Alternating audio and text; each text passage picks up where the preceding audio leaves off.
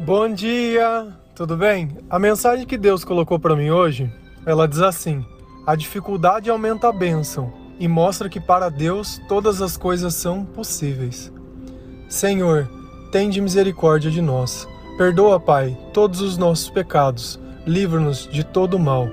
Nós agradecemos por tudo que tem feito.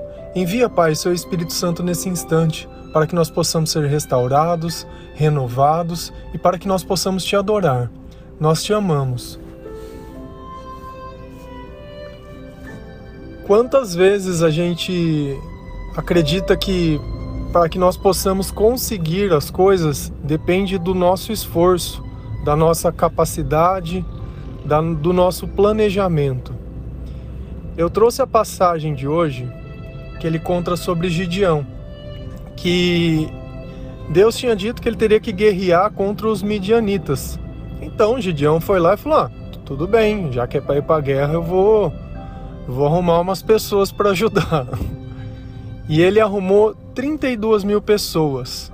E ele acreditando que estava pronto para ir para a guerra, Deus olhou para ele e disse assim: Você tem gente demais para eu entregar Midian nas suas mãos, a fim de que Israel não se orgulhe contra mim, dizendo que a sua própria força o libertou.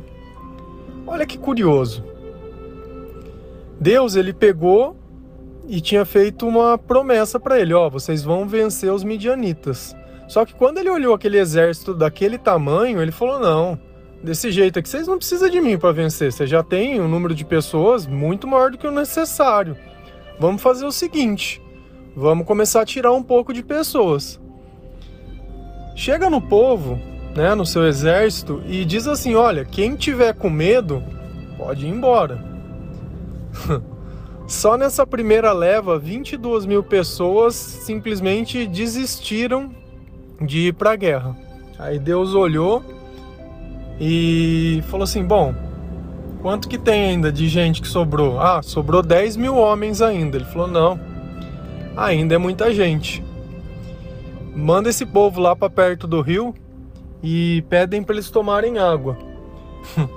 e foi curioso que Deus ele escolheu as pessoas que iriam ficar para a batalha baseado na forma que eles estavam é, tomando água, né? E lá no, no capítulo 5, isso daqui está em Juízes 7, tá? Capítulo 5. Assim Gideão levou os homens à beira da água e o Senhor lhe disse: Separem os que beberem água lambendo, como faz o cachorro, daqueles que se ajoelharam para beber. O número do que beberam levando com as mãos a boca foi de trezentos homens. Todos os demais se ajoelharam para beber. Resumindo, o Senhor, ele pegou as pessoas que beberam água que nem cachorro. Então, dos 32 mil homens, sobraram 300. E aí Deus disse: Bom, agora nós vamos para a guerra. Para que ninguém ache que a vitória que vocês tiveram foi por mérito de vocês, porque vocês não tinham pessoas o suficiente. E o que, que a gente aprende com essa história? Que a partir do instante que você tem capacidade para fazer, isso eu sempre falo para vocês, sempre, sempre. Você não precisaria de Deus. Às vezes você já está com todo o recurso, você já está com tudo que é necessário, só está faltando você fazer. Você continua orando, você continua pedindo. Deus não entende. É a mesma história de Moisés orando para o povo, esperando. Ele falou: Meu, vai que o mar vai abrir. O que vocês estão esperando? O que vocês continuam clamando? É a mesma situação. E aí nós entendemos uma outra coisa. Quando a gente acha que não é o suficiente, quanto a gente acha que aquilo não vai dar certo, Deus ele vem e fala: "Olha, comigo dá. Comigo eu faço". E aí que a gente começa a entender Deus. A gente começa a entender que para Deus o que para a gente é pouco, para Ele é o suficiente e muitas vezes é muito. E o que para a gente às vezes é, é demais, é o necessário, para Deus não é nada. Você vê como é curioso isso? Uma coisa que muitas vezes a gente nunca para para pensar. A gente acredita que quando Deus vai fazer, ele pense como nós pensamos. O que para nós é muito, para Deus não é nada. E o que para nós é pouco, para Deus é o suficiente. Então, o nosso critério se baseia sempre naquilo que nós acreditamos, se baseia sempre naquilo que nós achamos. E para Deus, não. Para Deus, ele vai fazer dar certo com o que tiver. Não é à toa que de cinco peixinhos, de sete pães e cinco peixes, ele alimentou uma multidão de cinco mil pessoas. Porque, de novo, o que para a gente não era o suficiente, para Deus, ele fez o que era necessário. E quantas vezes você tem olhado dentro da sua vida e quantas vezes você tem se desacreditado simplesmente porque Deus não está perto de fazer de você para que o seu pouco se torne muito? E às vezes a gente fica pensando que a obra de Deus é ficar juntando coisas. Eu fico pensando, imagina Gideão juntando pessoas. Olha, Deus, nós vamos lutar por Deus. Olha, pega mais gente, você não conhece ninguém não. Vamos, a pessoa estava morrendo de medo, mas estava indo. E quantas vezes nós não estamos arrecadando as coisas achando que é para Deus, que quando tiver, quanto mais a gente arrecadar, é melhor a gente percebe que Deus ele vai fazer a obra no pouco, não é no muito. Esse mais nosso para Deus não vale nada, porque se é pelo nosso esforço, já não precisava mais de Deus. Não precisava mais de Deus. E eu vou partilhar uma coisa com vocês que eu acho curioso, né? Eu estava abastecendo o carro e um rapaz que trabalha conosco lá, ele chegou em mim e falou: Olha, bacana, assisti um vídeo seu, muito boa mensagem, não sei o que, porque eu sou evangélico. Eu falei: opa, opa, acendeu a luz vermelha. Eu sou evangélico. Você é o quê? Não, eu sou evangélico. Entendi. Então, a partir do momento que ele se define evangélico, os católicos se tornaram, entre aspas, uma uma espécie de inimigo. Aqueles que não acreditam, então, pelo amor de Deus, né? Você vai amar a quem desse jeito? Quem que nós vamos usar? Cara, se a gente continuar com esses apartheid e achar que a cor da pele de uma pessoa, a orientação sexual e qualquer outro tipo de coisa de discriminar, ser homem, ser mulher, é motivo para eu olhar uma pessoa diferente, então, pelo fato de eu ser cristão, eu não sou digno de anunciar a mensagem de Deus. Não, não sou. Eu preciso que pessoas me sustentem. Aí eu me torno um pastor e uma pessoa digna de anunciar o evangelho. Se eu for que nem Paulo, que trabalhava e pagava suas contas, não pode. Eu tenho que ser dependente de um povo, recebendo um dízimo, mesmo eu não sendo da tribo de Levi, mesmo Deus dizendo um monte de coisa, não. Eu sou cristão. Jamais me definiria como evangélico, adventista ou como qualquer outra coisa. Eu sigo a Cristo, eu não sigo a igreja, eu não sigo pastor, eu não sigo padre, não consigo olhar eles como maior que ninguém. Talvez eu prefira olhar uma prostituta, e que choque o que eu disse, como uma pessoa digna, como foi Raabe, do que Jesus exortando quantas vezes os fariseus e todo aquele povo e lembrar que essa igreja dos fariseus, essa igreja foi quem crucificou o Senhor por inveja do que ele podia fazer. Pelo simples fato dele ser o filho do carpinteiro, ele não era digno de pregar uma mensagem no reino de Deus, quanto mais dizer que era filho dele. Então eu prefiro olhar aqueles que obedeceram a Deus do que propriamente aqueles que achavam que era Deus, que falavam em nome de Deus. É complicado, é muito complicado quando a gente enxerga Deus em quem precisa e não Deus naquele que achava que deveria ser. Eu não consigo. Respeito enquanto pessoas, todas as pessoas, mas eu prefiro olhar os pecadores, porque eu sei que Jesus ele veio para salvar esses. E eu estou no meio deles.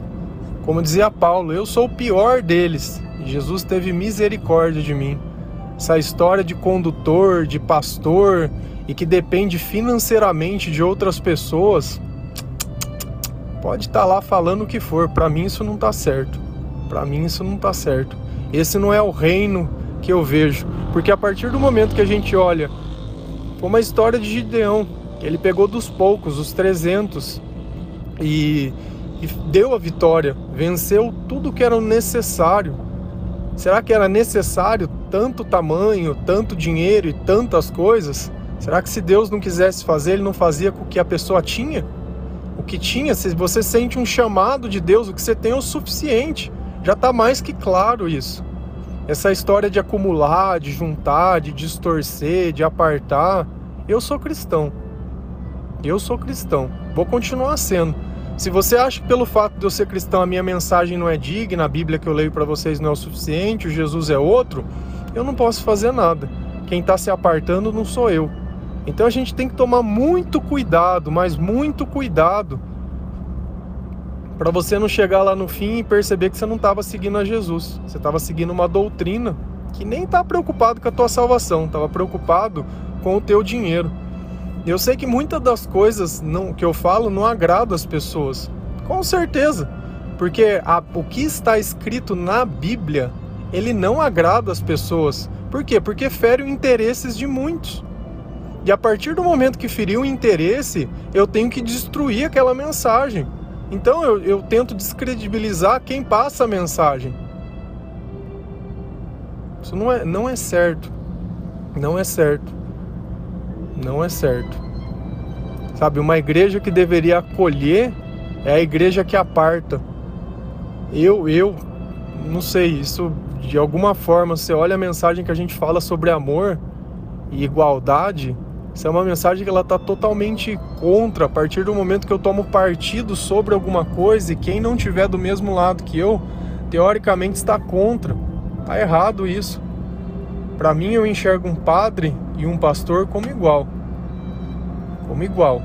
Desde que eles não queiram ser maior do que qualquer um que frequenta a igreja porque essa autoridade não foi dada. Só tem uma coisa que vai mudar: eles vão ser mais cobrados de Deus por isso. Vão ser mais cobrados. E às vezes você está passando coisas na sua vida, dificuldades, e você está ali tranquilo. Vou partilhar outra coisa também melhor, já saímos do da revolta. Ontem um amigo meu me disse assim: "Olha, eu não estou conseguindo pagar meu carro, não estou conseguindo pagar as coisas, mas não tem problema. Se eu tiver que vender o carro, eu vendo. Se eu tiver que fazer o que for necessário, eu faço. Mas eu estou até estranhando, porque eu estou tão bem. Eu sei que Deus ele quer o melhor para mim e que isso daí é, vai ter que acontecer de alguma forma ou de outra. Mas o importante eu sei que tudo vai dar certo. E ele falou: Olha, eu estou conseguindo trabalhar. E realmente, se tem alguma coisa que vai ajudar a pagar as contas, é o trabalho. E muitas vezes a última coisa que a gente quer é não trabalhar, é não fazer as coisas que a gente pode fazer direito. E ele notou e percebeu que a confiança que a gente tem em Deus, ela não pode oscilar mediante as circunstâncias. Porque ele sabe que da mesma forma que Deus resgatou ele de um lugar que ele não tinha uma vida, hoje Deus deu uma nova vida para ele, deu um trabalho para ele, deu um monte de coisa para ele.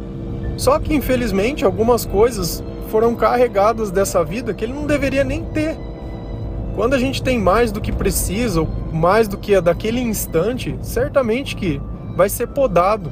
E a poda não é ruim não. Se você olhar na natureza, quando a, a, a planta ela é podada, ela cresce ainda mais, ela dá ainda mais frutos.